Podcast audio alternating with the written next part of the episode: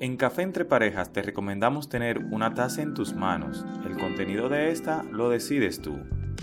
Por la próxima media hora queda a tu criterio moldear las opiniones e ideas de una aficionada a la criminología, un cinéfilo, un gamer y una lectora. Pero recuerda que aquí no somos ni especialistas ni gurús, solo dos parejas tratando de encontrarle sentido a sus pensamientos. Bienvenidos a este primer episodio de Café entre Parejas, un podcast que tiene la intención, entre comillas, de ampliar nuestras opiniones e ideas sobre diversos temas, tratar de encontrarle sentido a lo que uno entiende. Eh, mi nombre es Mel y voy a estar acompañada de Andy, Lala, Jaco. Eh, sean todos bienvenidos y esperemos que de aquí nadie termine divorciados. Buen chiste. Esperemos. El tema de hoy quisimos hablar sobre el sentimiento de si somos lentos en el proceso profesional, somos mediocres. Y antes de comenzar, quiero leer una frase de uno de mis libros favoritos que trata precisamente sobre este tema. Y dice, necesito tiempo. ¿Tiempo para qué? Para descubrir quién soy, lo que quiero, ¿No te parece raro que nos digan todo lo que tenemos que hacer a cada segundo de nuestra adolescencia y que después, cuando se acaba, se supone que tenemos que elegir una universidad, una carrera y una especialidad sin haber tenido nunca la verdadera eh, oportunidad de meditarlo? Se supone que tienes que ir así por las buenas, sepas o no lo que vas a hacer, lo que esperas conseguir. ¿No te parece extraño eso? Por no mencionar todo el dinero que le toca pagar a nuestros padres por algo que ni siquiera estamos completamente seguros de querer. Un trago amargo después de eso. Sí, bastante. Eh, quise comenzar con esta frase porque realmente en este libro se habla mucho de este tema. Porque la protagonista, ella hace referencia de que ella es muy buena jugando fútbol, pero ella no quiere jugar fútbol. Entonces, quiero preguntarle a Andy que es el que está graduado de nosotros cuatro, pero quiero que nosotros somos el ejemplo perfecto para este tema. Eh, ¿Qué puertas te ha abierto a ti tú haberte graduado a, tan temprana edad? Y, bueno, creo que lo primero hay que poner en contexto que es temprana edad. Yo me parece que me gradué como a eso de los 23, 24 años. sí me ha abierto puertas, eh, eso hablábamos, eh, me ha abierto un poquito de puertas porque cuando ya uno te ve profesional, que en, el trabajo te ve la línea de pensamiento, eh, te brindan ciertas oportunidades, ellos contando con que tú tienes una, eh, un concepto profesional. Y para lo único que te podría decir que me ha aportado sería para, para, bueno, para oportunidades a temprana edad, a que me den mayor responsabilidad contando con, con, con la capacidad. Pero realmente esas capacidades, no te voy a decir que siempre, bueno, yo diría que la persona la tiene ahí, porque al final es, un tema de, cómo, de cómo tú has vivido, de cómo te, han educado, de cómo, de la, la vivencia y la experiencia que, que, tú tienes, y no necesariamente una universidad te da, te da eso, es mi, mi punto de vista. Eh. Sí, no, eh, referente a ese mismo punto, aquí se suele categorizar de que la UAS te enseña más de la vida que de la carrera, porque tú pasas tanta lucha en la universidad que es difícil ya en la profesión tú encontrarte algo que la experiencia que la UAS te dio no, te ayuda a, subsanarla. El punto está en que entiendo que hay ciertas eh, puertas que se te abren a la hora de tú tener responsabilidad, como Andy comentó, porque cuando tú te gradúas, tú sales sin experiencia. Pero el conocimiento que ya tú tienes de la universidad da más experiencia que tú llegar diciendo yo sé hacer esto sin ninguna validez, que es donde yo entiendo que se te pueden abrir las puertas, ya que obviamente si yo soy profesional y yo llego a un área de mercadeo siendo mercadólogo, me van a abrir más eh, puertas que de alguien que esté aprendiendo o que no se haya graduado. Ahora bien, ya tú estando por graduarte, que tú tienes toda una carrera hecha, eh, te pueden dar a lo mejor no una gerencia, pero te pueden acercar bastante para cuando tú tengas ya un año de graduado puedas llegar a ser gerente. que eso es algo que yo entiendo que se pierde mucho en esa visualización cuando uno se quiere graduar. Porque yo puedo decir, ah, no, eh, yo me voy a graduar en dos años y en cuatro años yo vengo a tener un carguito más o menos bueno o, que me den algo en el área. Cuando si ya tú estás en términos de un año o menos y estás trabajando en el área, es muy, pero muy probable de que eso te pueda abrir ciertas puertas. Ya obviamente va a, a, depender mucho de las circunstancias, de la empresa, de lo bien que tú te desenvuelvas, pero entiendo que te abre bastantes puertas. Bueno, en este país yo digo que sí. Porque todo se reduce a, ¿hay un título universitario? A mí me salió un TikTok, eh, creo que fue esta mañana o ayer, de una muchacha que está con su título universitario de la UAS y ya está haciendo la referencia, todavía le estoy encontrando eh, uso a mi título y no sé si te han visto eh, un tren que hay ahora que es de un tipo que está haciendo como un bailecito que se graba eh, Ah, al aire 360, libre. sí. Entonces ella hizo eso con su título universitario y dijo en, en el caption, todavía no encuentro uso a mi título y el uso es a poder hacer el baile con él. Ay, mi madre. Entonces, Bueno, yo creo que hay dos, eh, como que no personalidades, pero dos cosas por lo que la gente se va en cuanto a ese factor, que son el primero, la gente que dice, bueno, yo tengo visualizado en mi mente que yo voy a estudiar, yo voy a conseguir un trabajo, me voy a hacer, por ejemplo, de un título magna cum laude, igual a lo mejor de mí para yo poder ser gerente, por ejemplo, en un banco.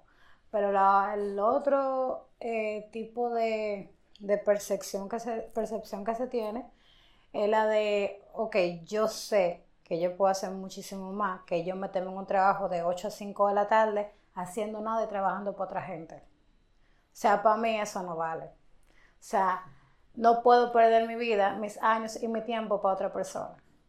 Entonces son acuerdo. dos vertientes. Hay mucha gente que se va por la primera, mucha gente que se va por la segunda. Mucha gente que se va por la primera y luego se da cuenta de la segunda. no, o sea, yo Suele entiendo, pasar. Suele pasar. yo entiendo que no está mal si, si realmente lo que tú quieres, porque no todo el mundo tiene madera para ser emprendedor. Sí.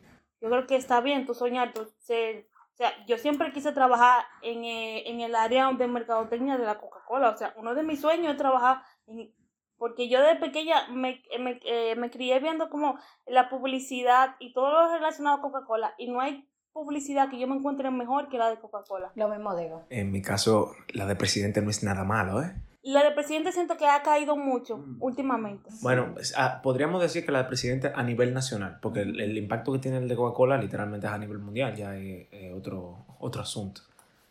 Pero sí. Eh, hago también el caso, porque un ejemplo, yo toda mi vida quise estudiar medicina.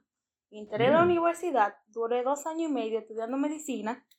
Y como en eso de los 21 22, yo dije, esto no es para mí.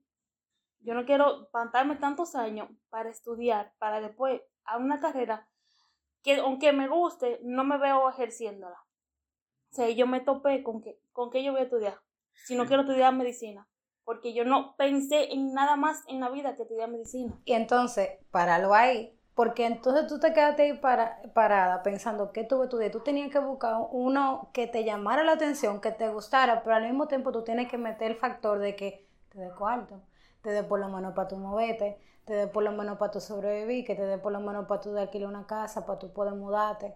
Entonces, muchas veces siempre está ese factor. Y a veces tú no haces exactamente lo que tú quieres por ese factor.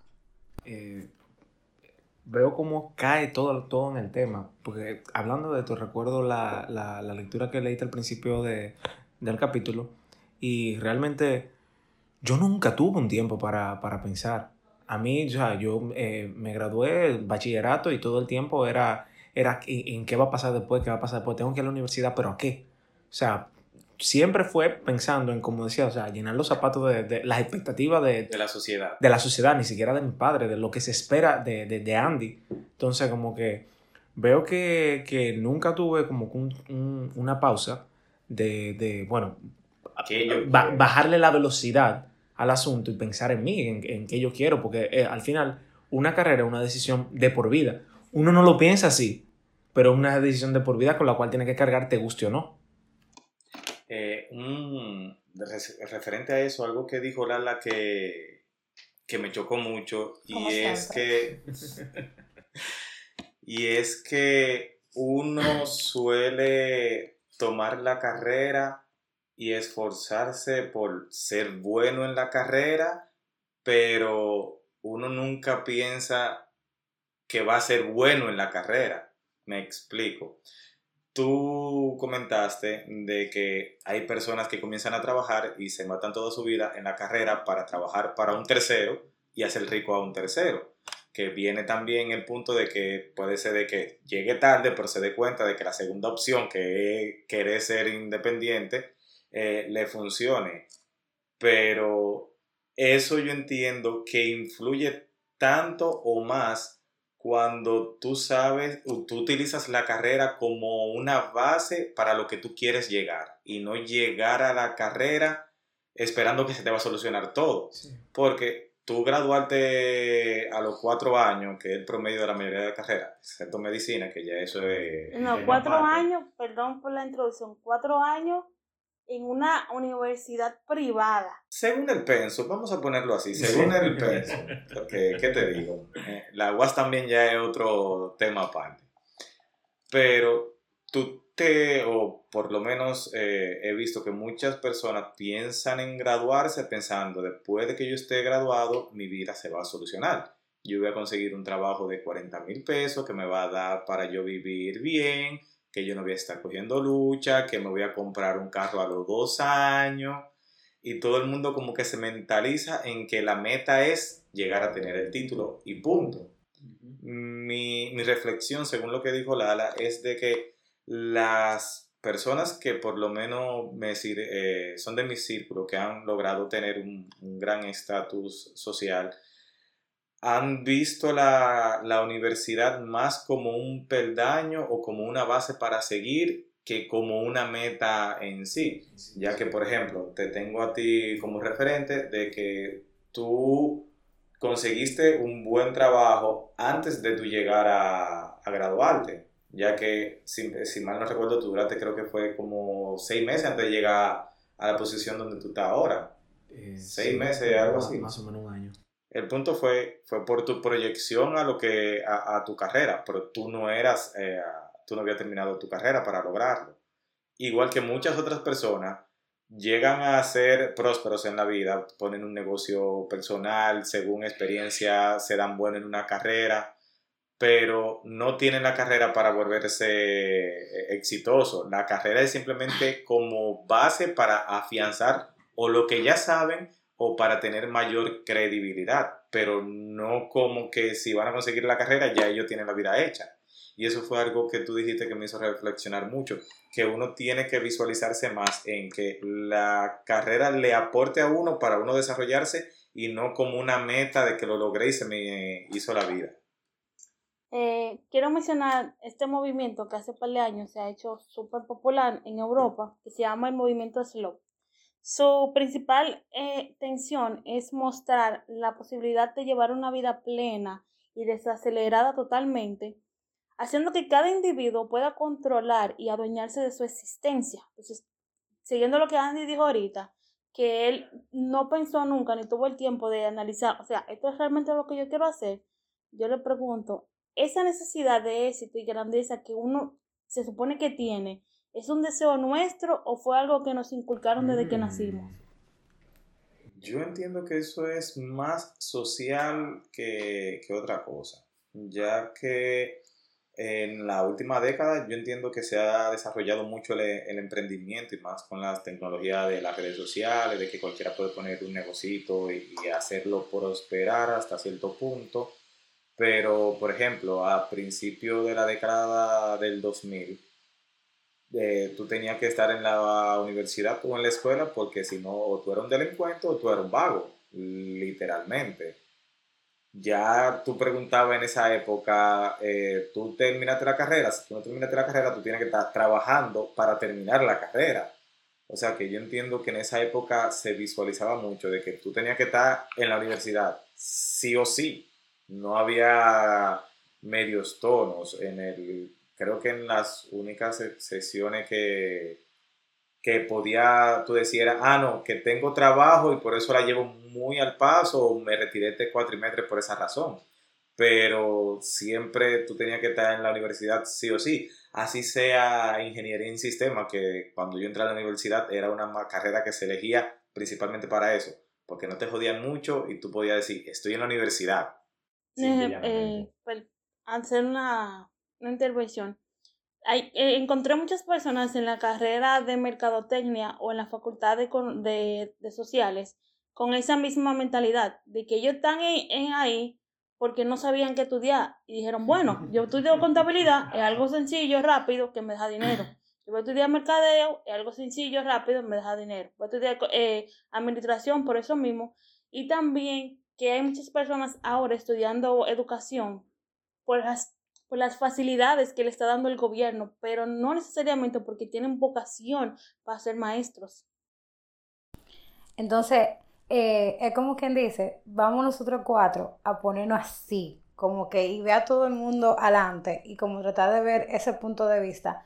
Porque, loco, o sea, tanta gente que no puede ni siquiera admitir, oye, yo no quiero hacer esto, yo lo que quiero es estar en un campo metido, eh sin hacer nada en mi vida. Entonces, eso, eso, yo creo que muy poca gente dice eso, y menos a una edad de veintipico de años, de veintipico de años, de treinta años, porque es que eso te lo impiden, o sea, como que te lo hacen callar, tú no lo puedes decir, y eso es que tanta gente estudiando cosas que ni siquiera quieren estudiarlo, no saben qué hacer con su vida, ni siquiera se les da el tiempo de pensar qué es lo que quieren hacer con su vida. Muy interesante. Yo eh, recuerdo una conversación que tenía con, Lala y, esto es algo que me costó admitirlo, pero cuando lo admití realmente me sentí liberado. Yo no quiero trabajar. O sea, honestamente de corazón, mi, fin de vida no es trabajar. Trabajar no me gusta. Entonces, ¿por qué no construir? ¿Trabajar en general o trabajar lo que estás trabajando? No, no, no. Trabajar en general. O sea, yo quisiera un día levantarme y hacer lo que yo quiera, literalmente lo que yo quiera. Si, si hago algo y ese algo me genera dinero, es un hobby, no un trabajo.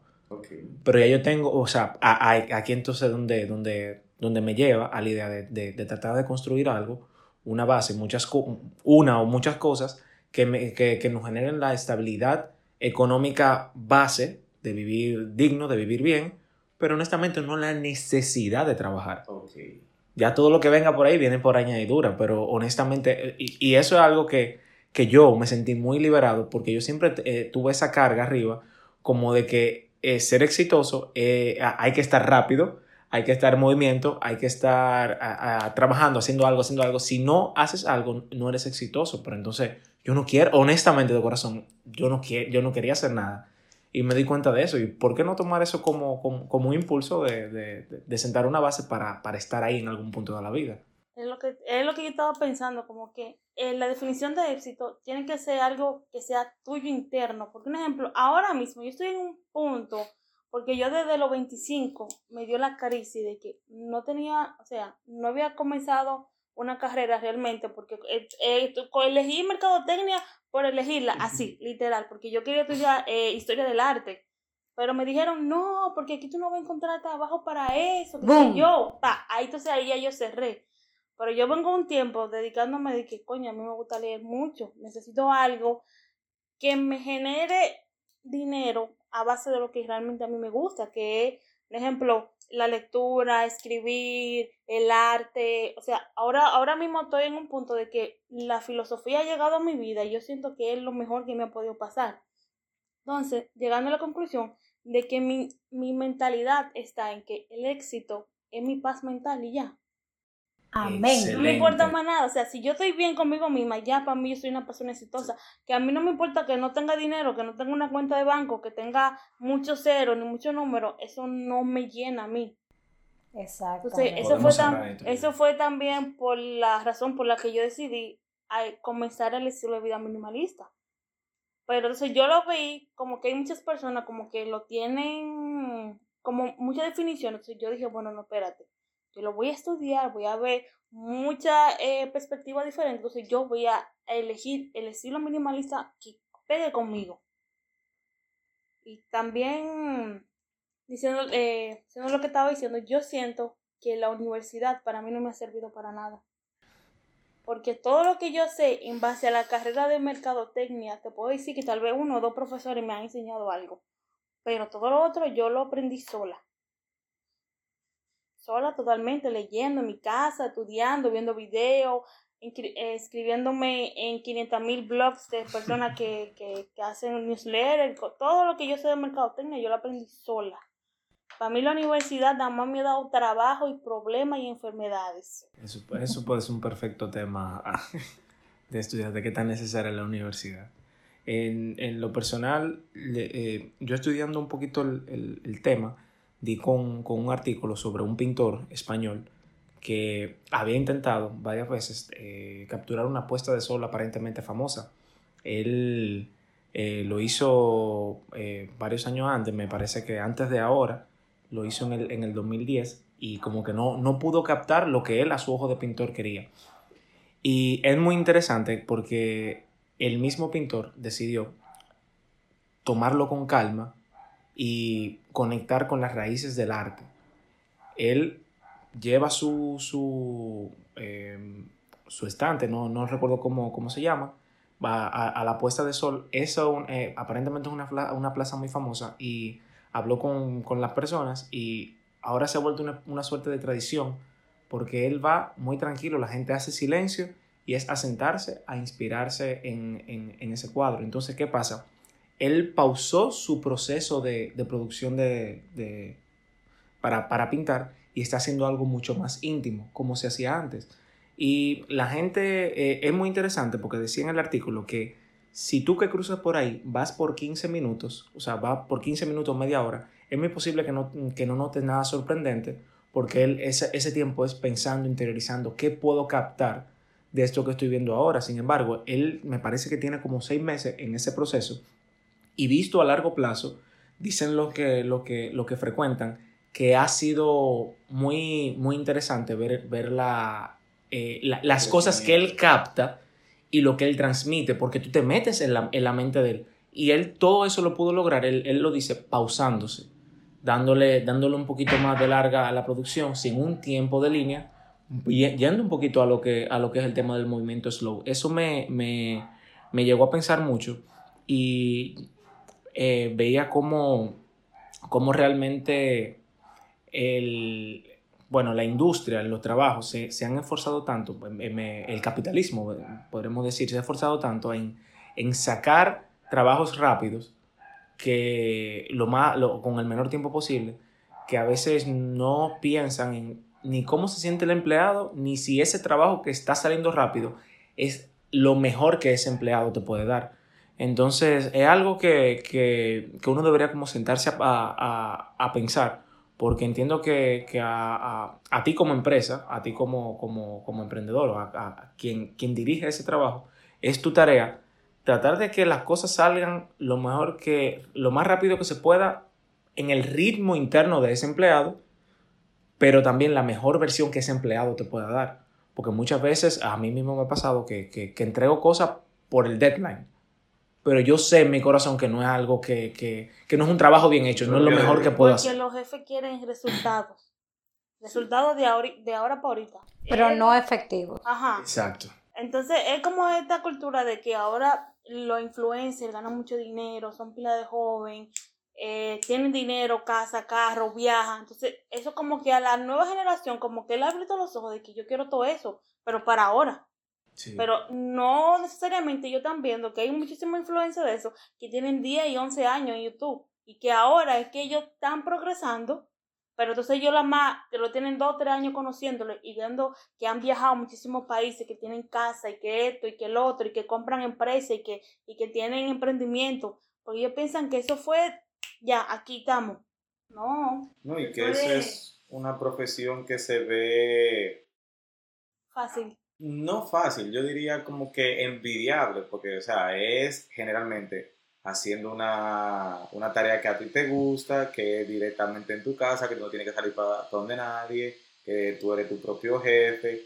Es como lo, idóneo que se ve la profesión, porque de, de un punto de, de, consumismo, nosotros vemos un, un influencer como que él está haciendo un hobby pero él lo tiene como un trabajo, porque yo sentarme a ver un video de cualquier youtuber que hace un review, para mí es que está de hobby viendo tecnología nueva y eso debe ser lo más bacano del mundo, porque a él le, le mandan los teléfonos más nuevos, porque él revisa toda la tecnología más nueva, pero para él es una, un trabajo, porque tiene que levantarse temprano, tiene que hacer eh, la programación de lo que él tiene que grabar, ve cuál es el producto que él tiene que ver, revisar el producto que tiene que ver y todo eso conlleva un trabajo y un esfuerzo que nosotros no lo vemos porque nosotros nada más vemos el producto final. Y yo entiendo que eso es algo que muchas personas que quieren ser influencer o que quieren ser youtuber, que es la mejor referencia que yo tengo, no, no analizan de que eso nosotros lo vemos fácil porque vemos el producto final, pero conlleva un esfuerzo y un trabajo garrafal de, su parte. Bueno, y ustedes, queridos oyentes, seguro se preguntarán eh, por qué tanto eh, hablamos acerca del, del, lento es sinónimo de mediocre, del movimiento slow. Y no solamente es eh, por la visión que tú tengas, por lo que tú quieras hacer en tu vida, por tú encontrar de ti mismo, es mucho más importante que tú, que tú simplemente estar, ¿cómo se dice? Haciendo lo mismo constantemente, sino que eh, es verificado y se nota que literalmente tú estresarte, andar rápido, no pensar en ti mismo y, tratar de pensar en todo lo que no es importante en tu vida, hace que físicamente, eh, emocionalmente y psicológicamente sea un daño para ti.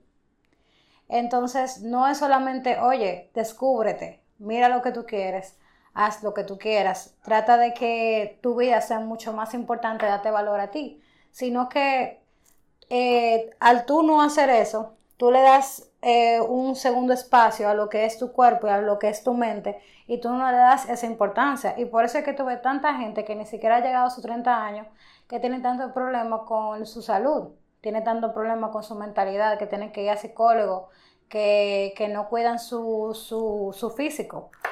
Porque si tú ni siquiera te das tu tiempo de tú mismo pensar en ti. Nadie más lo hará por ti. Exacto. eso estamos seguros. Yo diría que lo ideal es hacer una pausa. O sea, hagamos normal la pausa. Muchas veces eh, eh, entendemos que tenemos que estar en constante movimiento si no, no hacemos nada, pero las pausas son necesarias. El famoso multitasking. Sí, el famoso multitasking, eso, eso es otra cosa. O sea, yo no creo en el multitasking. Mientras más tiempo pasa, veo que lo ideal es tú concentrarte en, una sola cosa, porque así mismo corren nuestros pensamientos. Entonces, cuando tú pausas tu pensamiento, cuando tú pausas, cuando tú te ves en calma, puedes ver la cosa con un poquito más de perspectiva y puedes, como dice, como dice Lala, pensar en ti. Eh, hasta incluso autochequearte. Muchas veces no, muchas veces estamos enfermos, nuestro cuerpo da, da, da síntomas de, de, enfermedad, incluso nuestra mente, nuestro pensar, da síntomas de enfermedad, de, uno se, se ve con más ira, uno eh, como que le, le, le choca más la cosa y eso es un, a veces falta de pausa y perspectiva. Es que yo entiendo que uno quiso llenar mucho las expectativas que tenían los padres, que los padres pusieron sobre nosotros, porque hay muchos de nosotros, por ejemplo, que, que somos de campo, que los papás no pudieron estudiar, que los papás tenían tanta sueño y no pudieron llegar por la época donde ellos crecieron. Entonces, ellos volcaron como todas esas frustraciones que ellos venían trayendo en sus hijos. Y yo quiero que mi hijo sea mejor que yo y quiero que mis hijos, pero no necesariamente porque está bien, a cualquiera le gustaría poder darse el lujo de quedarse en su casa, de tener dinero. Yo digo, tengo dinero y riqueza y no tengo que pararme de mi cama. Eso sería genial, pero no, no es lo que tal vez a todos nos llena. Como no es la mejor salida. No, eso no es lo que me da. Por eso se ve mucha gente, muchos artistas que tienen muchísimo dinero que se suicidan porque tienen dinero, fama y riqueza y eso no lo llenó pensando que eso era lo que a ellos les faltaba y no era así. Bueno, pues aquí cerramos nuestro primer episodio. Esperemos que le haya gustado. Sigan a nuestras redes sociales. En Instagram estamos como Café Entre Parejas y en Spotify. Nos vemos en la próxima. Bueno, nos escuchamos. Chao.